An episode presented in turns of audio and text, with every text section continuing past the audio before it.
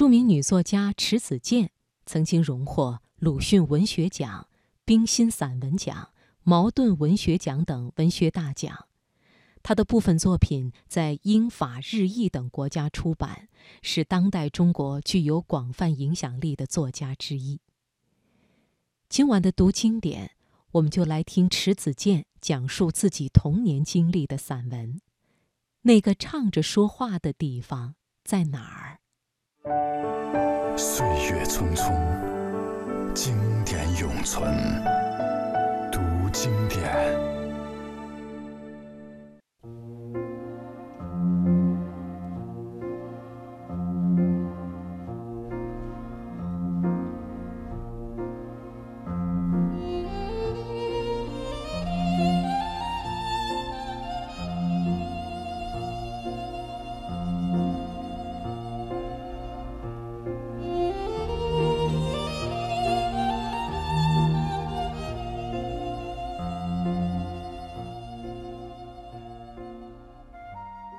我的童年是在大兴安岭的山野中度过的。由于地广人稀，我认识的动植物比人还要多。老人们讲故事的时候，动植物常常就是人的化身，所以我从小就把它们当人看待。我会跟猫狗说话，跟张子松和百合花说话。跟春天的飞鸟和秋日的蘑菇说话，所以我一直梦想着有朝一日写一本童话，把我跟他们说过的话写出来。那时在我眼里，世界就是我们的村庄，但是这个世界的美好总是短暂的，春天一闪即逝，冬天无比漫长。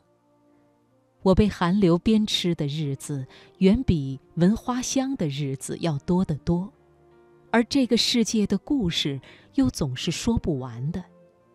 夜晚偎在火炉旁，老人们总有传奇故事可讲，那些神仙鬼怪的故事，令我充满无限惊奇和遐想。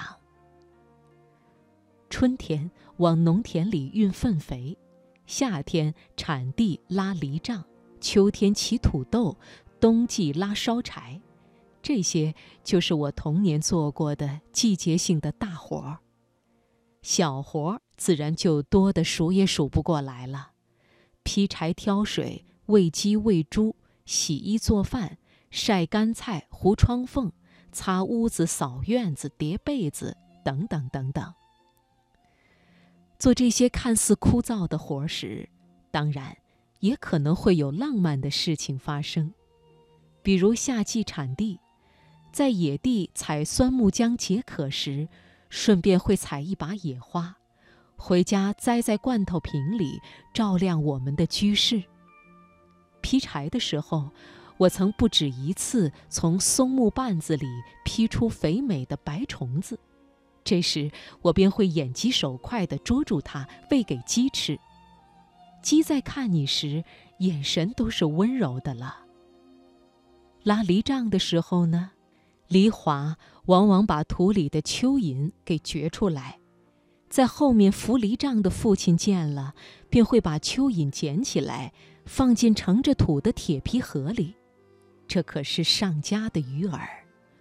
我们家有一杆鱼竿。就放在地头的草丛中，随用随取。田地旁的水泡子是死水，钓上的鱼有土腥味儿，但是我们却有办法征服它。我们把鱼剁碎了，炸鱼酱吃。大酱雄赳赳的咸香气，将腥味儿这个捣蛋鬼收编了。鱼酱鲜香可口，上了餐桌总会被我们一扫而光。而拉烧柴的时候呢，总能在雪地里看见奔跑的雪兔。要是逮着它们，家里的灶房便会飘出炖肉的香气不说，我们还会有漂亮的兔毛围巾可戴呢。当然，最美妙的活计还是采山。夏季采柿子和水葡萄时，遇到粒大饱满、果实甘甜的。我总要先填到自己肚子里，吃得心满意足了，再填充带去的容器。柿子可以酿酒，吃多了还会醉。